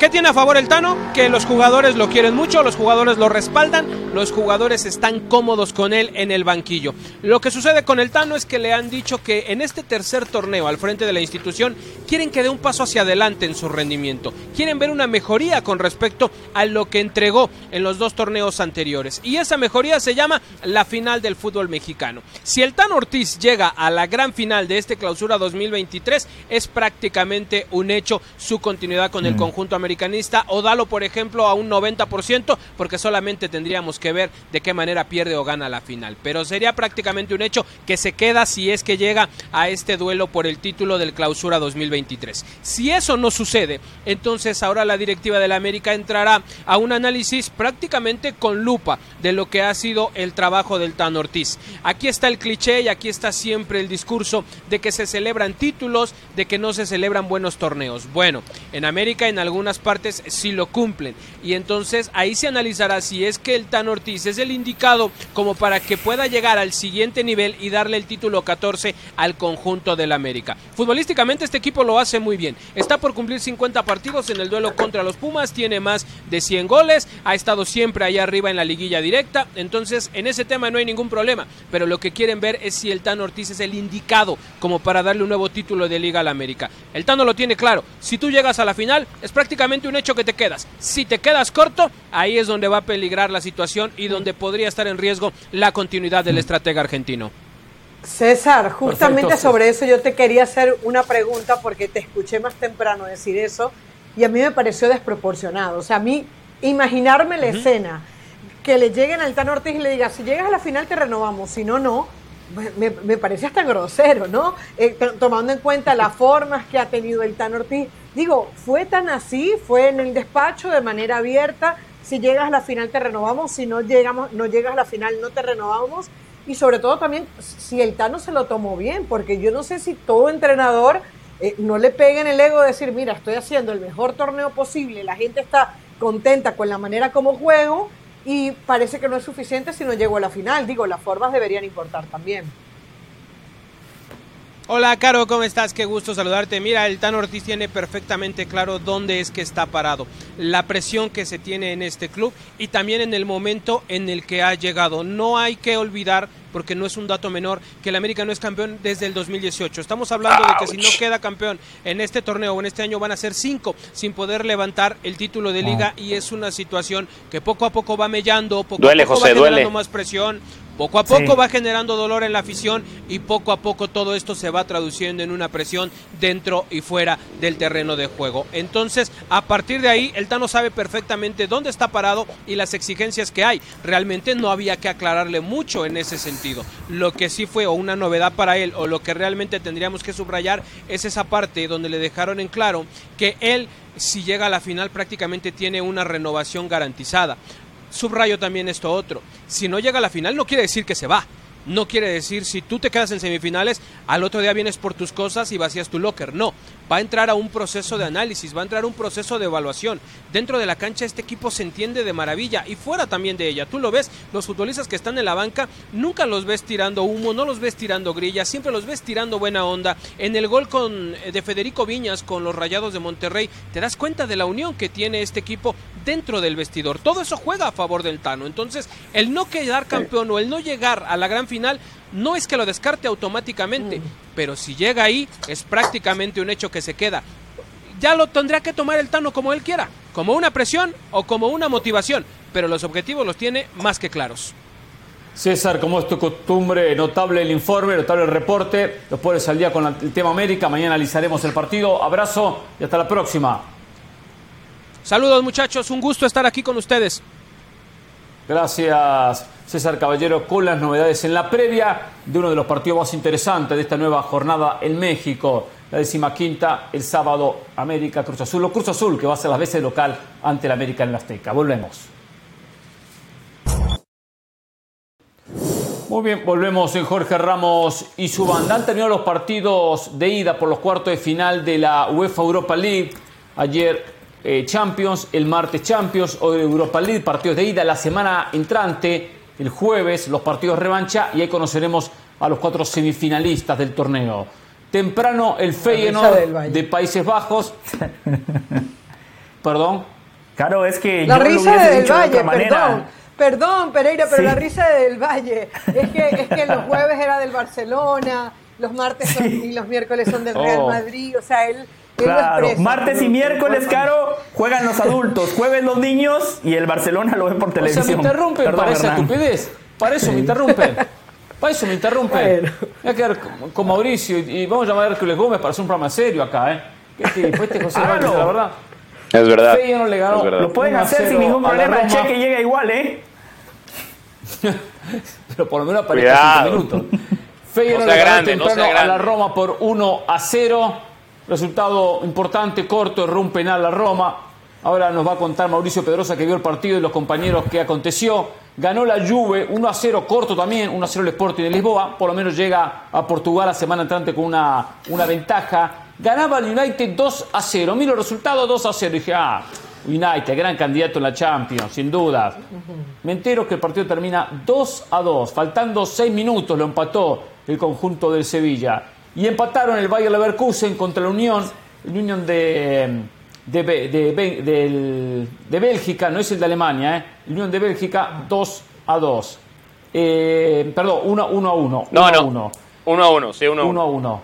1 a 1, sí. Buen resultado para este conjunto belga, una, de las sorpresas, ¿eh? El, sí, que, claro. el, que, empató fue el mismo United, o sea, los cuatro goles del partido los marcó el United. Eh, ah, dos goles en contra, goles claro. En propia puerta. Sí, sí, Malasia y Maguire. Qué increíble, increíble. ¿Cómo jugó el, el Feyenoord y cómo jugó Jiménez, Santiago Jiménez, Mauricio? Eh, no fue un partido fácil para Santiago Jiménez, estuvo la oportunidad de ver el partido completo. Eh, fue una, una Roma jugando una eliminatoria knockout de ida de visitante dirigida por Mourinho. Creo que no hay mucho más que explicar a qué y cómo jugó la Roma, ¿no? Un planteamiento que le regaló el medio campo a, a, Feyenoord. Y a partir de ahí el partido se le hizo muy difícil. No voy a decir que hubo una marca personal, porque esas ya no existen casi en el fútbol.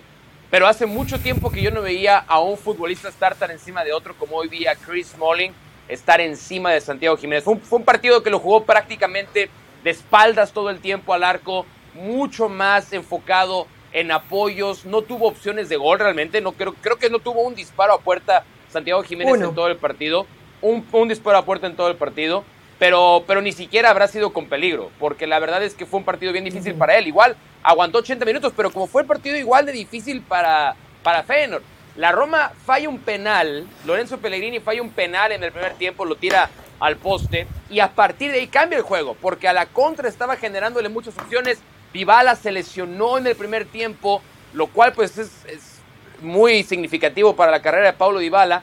Entra el Sharawi y el Sharawi después a la contra tuvo dos opciones con las que pudo haber abierto el marcador. El segundo tiempo fue mucho más de Feyenoord, se encuentra con un golazo de media distancia, pero fue un partido muy difícil para Santiago Jiménez. Sí, es una Dos cosas quiero decir de la Europa League. Con estos rivales más complicados. Sí, José.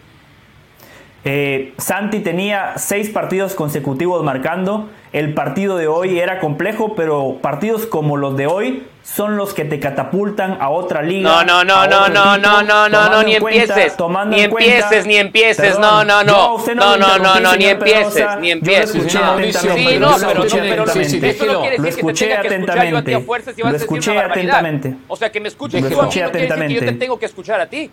Eso no quiere decir, esto no es un quid pro quo. Como, vamos a escuchar lo que dice. Como, vamos a escuchar no, lo que pero que, diga cosas afirmativas, que no critique al jugador mexicano por criticar nada más. Pero, pero si no, pero nada más dije que partidos como los de hoy son los que te catapultan justamente la cara, sea dónde vas, sea dónde vas. Otra vez, se dan cuenta es que cuando vienen con la bandera y el pasaporte están no, a la al revés, al revés, cuando vienen con la cuando vienen con la espada para cortar una cabeza, de fútbol, se, agarran, se agarran de cualquier mínimo detalle para criticar. Fútbol, nada más. Sé más objetivo, sé más objetivo, sé más objetivo. Yo soy algo más que ser objetivo, soy veraz. Y la verdad, a la gente le duele. No, porque estás criticando a Santiago Jiménez. Que tiene una racha. Arranqué diciendo algo muy positivo, una racha de seis partidos consecutivos marcando. UEFA Europa League, como usted lo decía, enfrente está Mourinho, un genio, un entrenador fantástico, un tipo que ya tiene un lugar asegurado en la historia, que se caracteriza por minimizar a los equipos contrarios y hoy fue justamente lo que hizo Mourinho, minimizó al centro delantero enrachado, al centro delantero del momento. En una señal de respeto, hoy, faltó en decir. Europa League, en una señal de Roma, respeto y de contra un equipo de Mourinho te catapulta a otra liga, te catapulta a otro equipo y lamentablemente, y lamentablemente hoy, hoy no lo hizo, hoy no lo hizo y del Manchester United, Hernán, quiero decirle algo muy breve. Ah. Los dos goles del Manchester United fueron dos goles de Eric Ten Hag. Sí, Savitzer mandó la pelota al fondo de las piolas, pero esos son goles donde claramente uno ve el trabajo del técnico a lo largo de la semana, el plan de partido, el diseño y la ejecución perfecta. Como el centro delantero nominal, Martial se tiraba para el costado para generar al espacio y Savitzer aparecía. Como decía Johan Cruyff, no hay que ser, hay que estar. Fantástico el trabajo de Ten Hag. Lastimosamente después la cruz azulearon como lo acotó Caro. Dos autogoles. Increíble cómo se les escapó el partido. quiero, tirar una lanza a favor de, de, Santi Jiménez. Ha marcado cinco goles en UEFA Europa League y hoy jugó más de 80 minutos en la victoria de su equipo. Algo bueno tiene que haber hecho también en UEFA Europa League. Bueno, ahí está el eh, gráfico, ¿no? Este, este tema de Santiago Jiménez. Santiago Jiménez, ¿por qué, ¿por qué el gráfico no es Mourinho diseña un plan anti-Santiago Jiménez. Bueno, a ver, ¿Por qué vamos a lo negativo? Dicen que es muy largo, dice la producción. Dice, dicen, dice que es muy largo. A ver, hay, una cuestión importante, hay una cuestión importante en todo esto. Yo sé que se potencia mucho el Santiago Jiménez y es la esperanza eh, eh, ganadora, goleadora de México, el 9 del futuro, lo entiendo, eh, y, y ha, superado las expectativas en Países Bajos. En en la, el Vice ha tenido muy buen campeonato. Ahora, también es cierto, es cierto, y acá no pongo ni banderas ni pasaportes, que en estos partidos es importante que marque una diferencia. Capaz que lo marque en el Olímpico, ¿eh? el próximo jueves, de repente la marca, tiene condiciones para marcarla. Al otro día le voy a hacer un gol espectacular. Ahora, es importante que aparezca en estos partidos. Eh, y si no soy, el jueves. Si no, jueves en las semifinales se clasifica su equipo. Y si no, eh, el año que viene porque la exigencia en Europa va a ser superior a la exigencia que tiene en la liga que compite. Y la exigencia la tiene en estos de cuarta categoría. Porque, sí, tercera categoría, tercera o segunda, tampoco de cuarta categoría. Cuarta sería la de eh, de Antes, antes, de, antes, de, antes de este año, Para ¿cuántos goles había marcado, antes de este último mundial, cuántos goles había marcado Messi en fase de eliminación directa en Copa del Mundo? Ninguno, ¿verdad? No, no, ninguno. Y, aquí y, lo señalábamos. Y, por eso, y por eso decían que era un pésimo jugador. Por eso decía que acá, se dijo, acá se habló sobre ese tema. Sí, eh, muy bien dice Mauricio, que no tiene nada que ver comparar uno con otro, pero entiendo el paralelismo. Bueno, la es comparación. Lo que el, de Santi Jiménez lo llevó a Messi. Ya está. ¿Me puedo ir? ¿Me puedo ir? de Santi Jiménez llegó el tema Messi, Messi, por favor. El señor José Valle, lo mismo. No, no. Y acá en el sentido está bueno esto que dice Mauricio por lo siguiente. Lo mismo que dijo de Santiago Jiménez lo dijo de Messi. Y yo se lo discutí previo al Mundial. Pues le dije, bueno, hizo algún gol o hizo una asistencia como aquella que le hizo a Suiza en el partido contra eh, el partido de octavo de final, o de cuarto, sí, octavos, fue de octavos, no, de cuarto, de cuarto de final. Octavos contra Suiza. No, octavos, octavos, en Sao Paulo, exactamente, en Sao Paulo, en, octavos. Eh, y que también tenía, tenía que ver ese, ese tema. Por eso no podemos ser categóricos por un partido, no se puede ser categórico. También es cierto que muchos de los rivales de esta Europa League, muchos de los rivales son equipos de sexta categoría, desconocidos en el mundo del fútbol. Algunos, ya a estas instancias no, la historia comienza a cambiar, está la Juve, está el United, está, está la Roma. ¿eh? Eh, pero Jiménez tiene que dar el paso, tiene condiciones para hacerlo, sí, pero tiene que darlo en otro equipo, en otra liga o en estos partidos importantes. Señor, vamos a Como dio el paso. Messi, claro. Ahora comparamos Santiago Jiménez con Messi. Santiago Jiménez con Messi. ¿Ustedes lo pusieron? Ah, ah, oye, un detalle, un detalle rápido, ¿eh? Que lo dio en el Mundial. Que lo dio en el, Mundial. Ahora entiendo. El rebote es nuestro Messi, dice el gráfico. Exactamente, eso está bien. Eh, una lesión que puede ser muy grave para Lisandro Martínez, pero hay un detalle que a mí me dejó muy mal. Un detalle que pasó en el partido. Lisandro Martínez va conduciendo, no hay contacto, es una lesión sin contacto. Es solo. Cae al terreno de juego, es atendido, no puede seguir y no llega un solo compañero del United a asistir. Lisandro Martínez salió, salió asistido del terreno de juego solamente por sus compañeros de selección argentina que juegan en el Sevilla. Lo cual habla muy bien de los compañeros suyos argentinos del Sevilla. Montiel. Pero habla fatal, fatal. Entre Gonzalo Montiel y Marcos Acuña lo sacaron habla fatal de la interna de Manchester United. Que lo tengan que sacar los jugadores del otro equipo. ¿Dónde estaban los compañeros del United para ayudar a Lisandro Martínez? ¿Por qué no tienen que sacar los jugadores del Sevilla? Penoso, vergonzoso. Y dice mucho del momento actual de Manchester United. Mucho. Sí. Me gustaría ver, ¿eh? eso que dice, me gustaría ver el video de esa, jugada puntual. ¿eh? Culpa de Cristiano. Después de la pausa quiero meter un tema, ¿eh? tema Copa Oro y lo que está pensando México, por lo menos lo que informan, ¿eh? La verdad me agarro la cabeza, ¿eh? Volvemos.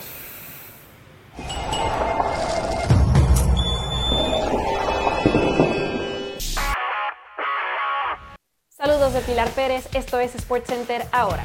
Los Chicago Bulls remontaron un déficit de 19 puntos en su choque de play-in contra los Toronto Raptors para instalarse en la pelea por los playoffs de la NBA. Zach Lavin anotó 39 puntos. DeMar DeRozan agregó 23 para consumar el triunfo 109 a 105. Los Toros ahora visitarán Miami buscando la oportunidad de hacerse con el octavo puesto de la conferencia este y meterse de lleno a la postemporada. De conseguirlo, ante Tocompo y los Bucks los estarían esperando en la primera ronda. Los Tampa Bay Rays hilvanaron su duodécima victoria en el comienzo de la campaña para colocarse a una del récord de grandes ligas. El equipo de Tampa se impuso este miércoles 9 a 7 sobre los Boston Red Sox, con un home run de tres carreras del mexicano Randy Arozarena. Los Milwaukee Brewers del 87 y los Atlanta Braves del 82 abrieron sus campañas con fojas de 13-0. La racha de 12 triunfos de los Rays ha igualado el récord de la franquicia impuesto en junio del 2004. El Club América va en camino a su tercera liguilla bajo el mando de Fernando Ortiz. El equipo es tercero de la tabla a falta de tres jornadas por disputarse y ha tenido una mejora desde aquella derrota contra el Pachuca. Sin embargo, la directiva de las Águilas ha sido clara en que quieren mejorar lo hecho en las últimas dos semifinales y por lo mismo la continuidad del técnico argentino no estaría garantizada si no se llega a la final del Clausura 2023. El Tano termina contrato el próximo verano y sabe que cualquier otro resultado pondría en peligro su continuidad.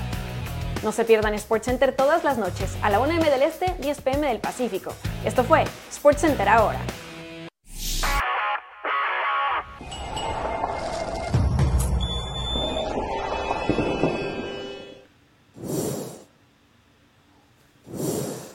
Hay una información que maneja hoy el diario Record que hace referencia, y le doy eh, por supuesto el crédito a nuestros colegas, a nuestros compañeros, que dicen que México tiene planificado disputar las semifinales y si llega, por supuesto, a la final de la Liga de Naciones, o sea, el partido contra Estados Unidos y después la hipotética final contra Canadá o contra Panamá, con su mejor equipo, con sus mejores jugadores. Entre ellos, por supuesto, que Chucky Lozano, el Memo Ochoa y los mejores jugadores que tiene la selección mexicana. Es decir, prácticamente el, equipo que jugó aquellos partidos contra Jamaica, o aquel partido contra Jamaica, no tanto el primero, contra Surinam. Eh, sí, esto dice la, noticia que se maneja, si fracasa en Copa, en Liga de Naciones, es decir, si no gana la Liga de Naciones, le dan el adiós a Diego Coca. Fracaso, adiós, gracias, mucho gusto, queda fuera de la selección. Y que México tiene como eh, planificación poder jugar la Copa Oro con la selección B, que jugaría Copa Oro con selección B.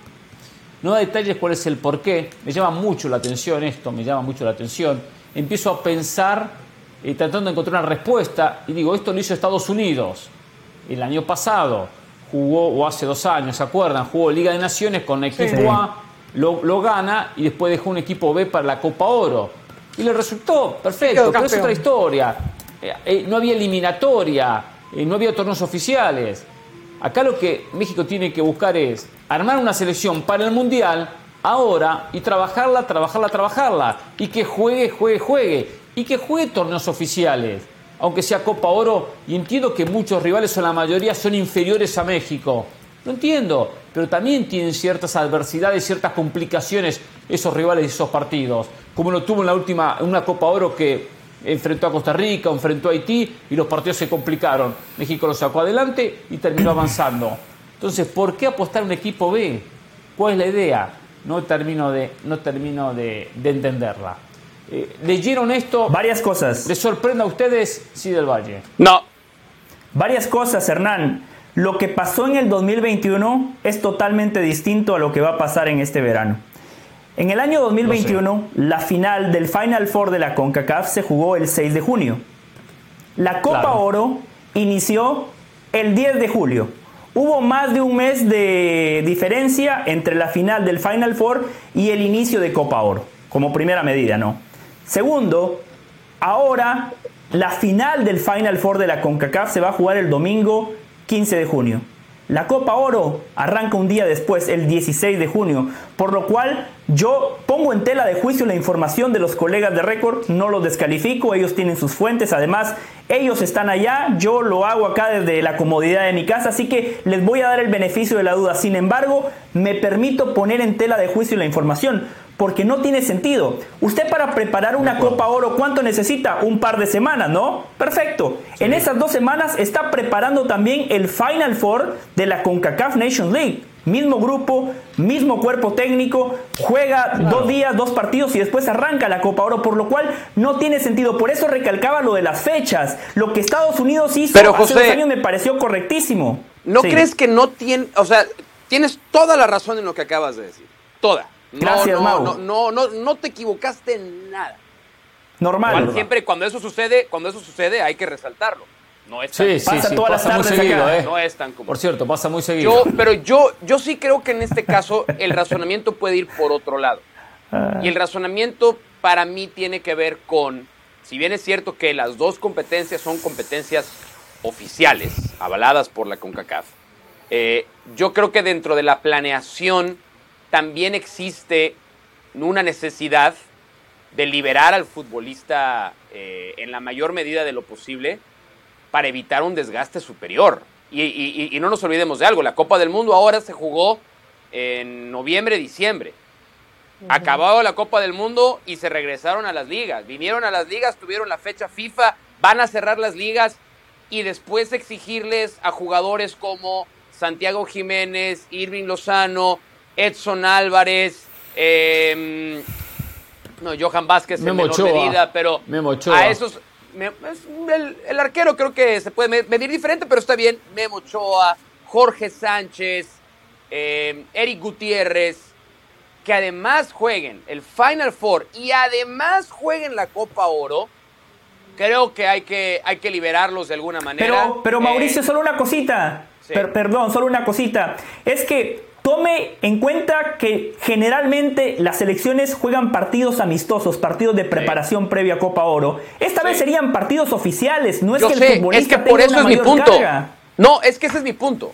Los partidos que va a priorizar la selección mexicana son la semifinal contra Estados Unidos y eventualmente si gana contra el que le toque jugar la final. Son dos partidos de alta competencia en tu zona con tu mejor equipo. Ya está ya está. Libera a los jugadores principales y dale la oportunidad a varios de esta lista que vamos a ver ahora en Phoenix a que hagan el proceso de la Copa Oro. Yo no tengo ningún, ningún problema. La Copa Oro es la Copa Oro, es lo que hay, no hay mucho. Supongo que esos dos partidos de trascendencia contra Estados Unidos y mañana en el sorteo. La final, Dígalo mañana en el sorteo. Pero es, igual. La Nations League es de CONCACAF, ¿no? La Nations League es de CONCACAF. Todo se queda en casa. La taquilla es la misma. Yo creo que no hay ninguna necesidad y si es la decisión que va a tomar la selección mexicana, mm. ojalá que la tome. Es la decisión correcta. Sentar y dejar a descansar a tus futbolistas principales. Yo lo que siento, Hernán, es que aquí hay mucha especulación porque hay mucha incertidumbre también. O sea, desde que Diego Coca tomó el, puesto, eh, realmente no, no, no, hay una, no hay una sensación real de qué puede pasar con Diego Coca. Y al fin y al cabo el que hace toda la planificación deportiva es el director técnico. Entonces, me parece que lamentablemente México va a tomar muchas decisiones, depende de cómo vaya el río, de cómo vaya viniendo, vamos viendo, de los resultados, de que le gané a Estados Unidos, aunque estemos hablando de un partido amistoso este 19 de abril. Y creo que si hay algo que México no se puede permitir, es dar ventaja. Yo entiendo que, el, jugador necesita descansar. Pero es que México no tiene forma de equipo de fútbol desde hace mucho tiempo, con el Tata Martino incluido. Y creo que ceder una competencia como la Copa Oro no es bueno cuando quiere ser protagonista del próximo Mundial de Fútbol. Estoy totalmente de acuerdo, sí, hay que trabajar porque analizo el futuro. Primero, no tengo, cada día estoy más convencido en algo, es una especulación y opinión, que eh, Coca está de manera interina, eh, que es técnico interino, entre comillas interino, ¿no? Que está de pasada. ¿eh? Un año, un año y medio, dos años lo sacamos y después sí ponemos al técnico para el Mundial. Tengo esa sensación. Ahora me pregunto, mm. ¿qué mejor manera de trabajar un equipo que 30 días juntos? Entreno, entreno, juego, entreno, entreno, juego, la convivencia, la, repetición de las jugadas. Y no, después, ¿qué saltamos? A septiembre, fecha FIFA, octubre, fecha FIFA, a ver si qué rival conseguimos. A jugar con Alemania. Primera, primera ronda, sí, que empiezan a poner suplente, los partidos son con otras exigencias, sin la presión de que toque ganar sí o sí, por más que el rival sea bueno, que sea Alemania o el que fuese, que no es fácil conseguirlos. Ya después eh, se desgasta mucho futbolista en viaje a Europa, América, Europa, América, septiembre, octubre y noviembre. A ver, ahora que yo no termino de entender. Eh, pareciera como que están haciendo el, tiempo. ¿Ustedes creen que los jugadores son máquinas y no, y no tienen que descansar? ¿Ustedes, ¿Ustedes creen que el futbolista no, no necesita eh, recuperarse, ¿Cuándo termina Copa Oro, José? después de una temporada pesadísima? O sea, claro hay que, 16 de julio. humano no son, 16 de julio. un producto, ¿eh? no son un material, son seres humanos y necesitan descansar también. Eso no tienen por qué estar concentrados 45 se días. la Liga 45 días con una, con una selección en una Copa Oro. O sea, seamos un poquito más conscientes con el jugador también. Pero para eso le digo, en septiembre no te traigo, septiembre no te traigo para fecha FIFA, para dos partidos rápidos, octubre no te traigo, hablo con el club, que no viaje, que no se desgaste, pero utilizó 45 días. En julio México juega la final y se despide. Tiene un mes, hasta agosto que empiezan las pretemporadas, está bien, algunos comienzos de agosto, tienen tres semanas fácil para, para descansar. Eh, si México no trabaja la selección, ¿cuándo la va a trabajar previa al Mundial? Sí. 24 Copa América, 25 la Copa Oro Especial. Sí, hay tiempo. hay tiempo. Es que está, Sí, pero después, pero después se pagan los, las consecuencias. ¿eh? Y estos resultados que a veces no son los mejores. para mí la Copa Oro no hace la diferencia Entre, entre, un proceso pero, pero el día a día, eh, pero es el día a día, no es solamente eh, la Copa Oro como competencia, es entrenar la jugada de pelota quieta, conocer al compañero, saber cómo se mueve por la raya. Es que los sincronismos en la selección mexicana, y tú lo sabes perfectamente, se han perdido desde hace mucho tiempo. Gracias a Gerardo Martino, ¿de acuerdo? Fíjate, Gracias al Tata Martino. bueno, es que están utilizando. es verdad, no, es, verdad. Es que claro, están utilizando la fórmula. Echó a perder a la selección mexicana, es cierto. Ella tiene razón. Es verdad. Está bien, utilizan la fórmula anti-Tata Martino. O sea, con Martino trabajó cuatro años y no sirvió para nada. ¿Para qué? No sirvió para nada. Entonces vamos a cambiar. Pero no siempre hay que cambiar porque lo anterior no sirvió. ¿Te acuerdas que él, él sí tuvo a la selección A en Copa Oro, como dijo José? Claro que sí, claro que sí. Exacto. Y perdió contra la B de Estados Unidos la final de la Copa Oro en Las Vegas. Sí. sí. Sí, correcto. Recuerdo, exacto. Entonces, entonces como, como se planificó una manera, se trabajó de manera conjunta y no se consiguió el resultado, entonces eso no sirvió. No, se hizo lo correcto. Que no se haya conseguido el resultado no quiere decir que no se hizo lo correcto. A veces trabajemos peor cambiamos el técnico o no le damos los titulares, le ponemos suplentes que no llegan al Mundial seguro. Bueno, a ver si Diego Coca llega a la Copa Oro, ¿eh? sí, bueno, Igual hay algo que ha quedado muy claro. A ver si Diego Coca llega a la Copa Oro. A ver si hay algo que ha quedado muy claro. México no tiene para armar dos selecciones, ¿no? Eso está clarísimo. O sea, México tiene para armar una buena selección, pero después yo creo que hoy no hay 46 futbolistas mexicanos de gran nivel. 23 hay. Para el contexto de Copa Oro los hay. De hecho, cierto, muy pocas selecciones. Claro, tiene razón. Bueno, Hércules Gómez, que está viendo el programa, dice que Estados Unidos tiene para hacer hasta tres selecciones distintas. No, está que está, no, no. Hércules Gómez, que está viendo el programa en este momento, dice que Estados Unidos tiene equipo A, equipo B y equipo C. Hércules sabe de fútbol, no creo que haya hecho eso. No creo que haya hecho eso. Competitivo. Eso, lo dijo él. El tema es que sea competitivo. Tú puedes tener para hacer tres selecciones. Ahora, para hacer Por cierto, qué buen programa hicimos ayer, Mauricio, ¿eh? Impresionante. Hacer, hacer por hacer Líder se de pueden armar. a esta hora en ESPN Deportes, José. Nadie nos ganó a las 6.30 del Este en ESPN Deportes. Nadie. Cualquier selección puede armar la B, la C, la D, pero sin duda va a estar debilitando cada vez que arme una segunda selección, tercera o cuarta, va a ser mucho más débil. Mismo Argentina, Brasil, Alemania. Aquí Jorge Ramos y su banda tiene también selección A, B, C y D, ¿no? Jorge Ramos y su banda tiene selección A, B, C y D. Todas funcionan. También tenemos. También tenemos, sí, sí, sí. Mauricio está en la B, pero estamos intentando ponerlo en la A. Ya esta continuidad de partidos en el equipo A, siempre. en el equipo A lo está consolidando, ¿eh? como por lo menos para ganarse el espacio. ¿eh? Es como el jugador número, como el número 6, como en el básquetbol eh, Mauricio Pedrosa. Eh. Exactamente. Tenemos que irnos a la pausa. Eh. Hace mucho que no hablamos. El había desaparecido el planeta futbolístico. Exacto, había desaparecido, pero hay que hablar de él. Hay que hablar de James Rodríguez. Porque volvió a ser noticia.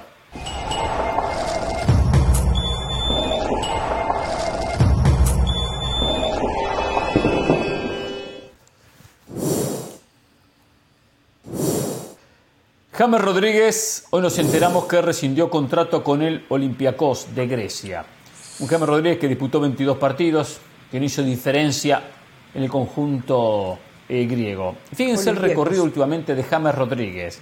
En septiembre del año 2020 firma con el Everton por dos temporadas, o sea, el 2020 firma por dos temporadas. En, en septiembre del 2020. En septiembre del 2021 rescinde el contrato con el Everton, o sea, al año, y se termina yendo al, al Rayyan, eh, equipo de Arabia Saudita. Se va al, al, Rayyan y eh, en el 2021, en el, al año siguiente lo deja porque se une al Olympiacos, rescinde contrato con el, con el conjunto eh, árabe porque tampoco hizo diferencia, se va al equipo del Olympiacos. Llega al Olympiacos al año de firmar, rescinde contrato, o en abril 23, eh, eh, eh, no, perdón, llegó en el año pasado y ahora en abril 23 termina rescindiendo el contrato, o sea que no cumplió ni un año en el conjunto griego. ya hoy James Rodríguez es un exfutbolista, ya está actuando como un exfutbolista James Rodríguez, con la gran zurda. Bienvenido, bienvenido a Inter Miami, James Rodríguez viene al MLS o al fútbol brasileño. se porte bien. Los, caminos hacia James Rodríguez. Ahora, es mala imagen para, para la MLS. Yo entiendo lo que representa James y también va a haber un ruido mediático importante, qué bueno si llega James, bla, bla. Pero futbolísticamente no le va a aportar nada. Porque equipo que llega, equipo que lo termina sacando, y si no, se puede ni, ya está, no aportó nada futbolísticamente. O sea, y estamos hablando de ligas inferiores a las que en su momento supo competir James Rodríguez. Hernán, poco profesional, pero eso, es lo peor. eso es lo peor, que tiene que ver con un tema profesional, porque, porque futbolísticamente en las eliminatorias suramericanas, que recuerdo que lo vimos jugar con Colombia, eh, a ver, Colombia al final, sabemos la historia, no clasificó, pero, pero llegó a hacer la diferencia. O sea, a, James no se olvidó. No, más, más o menos, ¿eh? Más o menos, Carol, ¿eh? No, Colombia pasó no, no, sé cuántos partidos sin marcar goles. Y, y, Colombia no clasificó. Por eso, siete, partidos, sin marcar, goles. Yo entiendo que él no es, no es el 9, el centro delantero. no, no, no es 9 centro delantero, juega por izquierda pero creo que la, la, versión con cabeza moblada y pensante de James lo, lo, pudiese tener cualquier equipo de la MLS feliz de la vida. Eh, a ver, ¿qué tanto, qué, qué, tanto, ¿qué tanto le aporta hoy, por ejemplo, un Pizarro al Inter de Miami, sacando un nombre como el Inter de Miami? no, no le ha hecho prácticamente nada. Yo sí Otra vez a pegarle al mexicano este programa tiene, de verdad una línea. esto tiene una línea de pegarle al golpe. Cada segmento pegarle a un jugador mexicano. No tiene que ver con un mexicano, eh, Mauricio. Tiene que ver con que la gente pueda ponerse el chip y saber. Pero al final de cuentas, pero al final de cuentas, Caro, defiende un poquito a James por el pasaporte. El único que habla sin pasaporte soy yo. Muchachos, perdónenme que sea un adelantado. En el 2016 les dije la realidad de James, pero claro, el problema era Zidane. En Colombia convirtieron a Zinedine Zidane como el enemigo público número uno. No, James era el problema porque queda algo muy claro en el fútbol de hoy. Con talento no basta. James tiene talento, pero no tiene lo demás. Ya no lo supo potenciar. Ahora, ¿sabes dónde puede brillar James? ¿Sabes en dónde, lo veo? En la Kings League. En Cruz Azul. A James lo veo, James me gusta. Como buen americanista, le desea lo peor a Cruz Azul. Bien, Mauricio. Me gusta. Cambias a Rotondi de banda, o metes a James atrás del centro delantero, Rotondi por izquierda, ¿no? Lo tienes cerquita a Charlie Rodríguez, a Eric Lira. Es un mediocampo de talento ese, ¿eh? yo, soy con el Tuca. No juega ni dos partidos, ¿eh? Ni dos partidos juega con el Tuca, ¿eh? Si no corre. ¿eh? Gracias, ¿eh? notable trabajo, ¿eh? notable conducción, por cierto. ¿eh? Hasta mañana. Más o menos, ¿eh?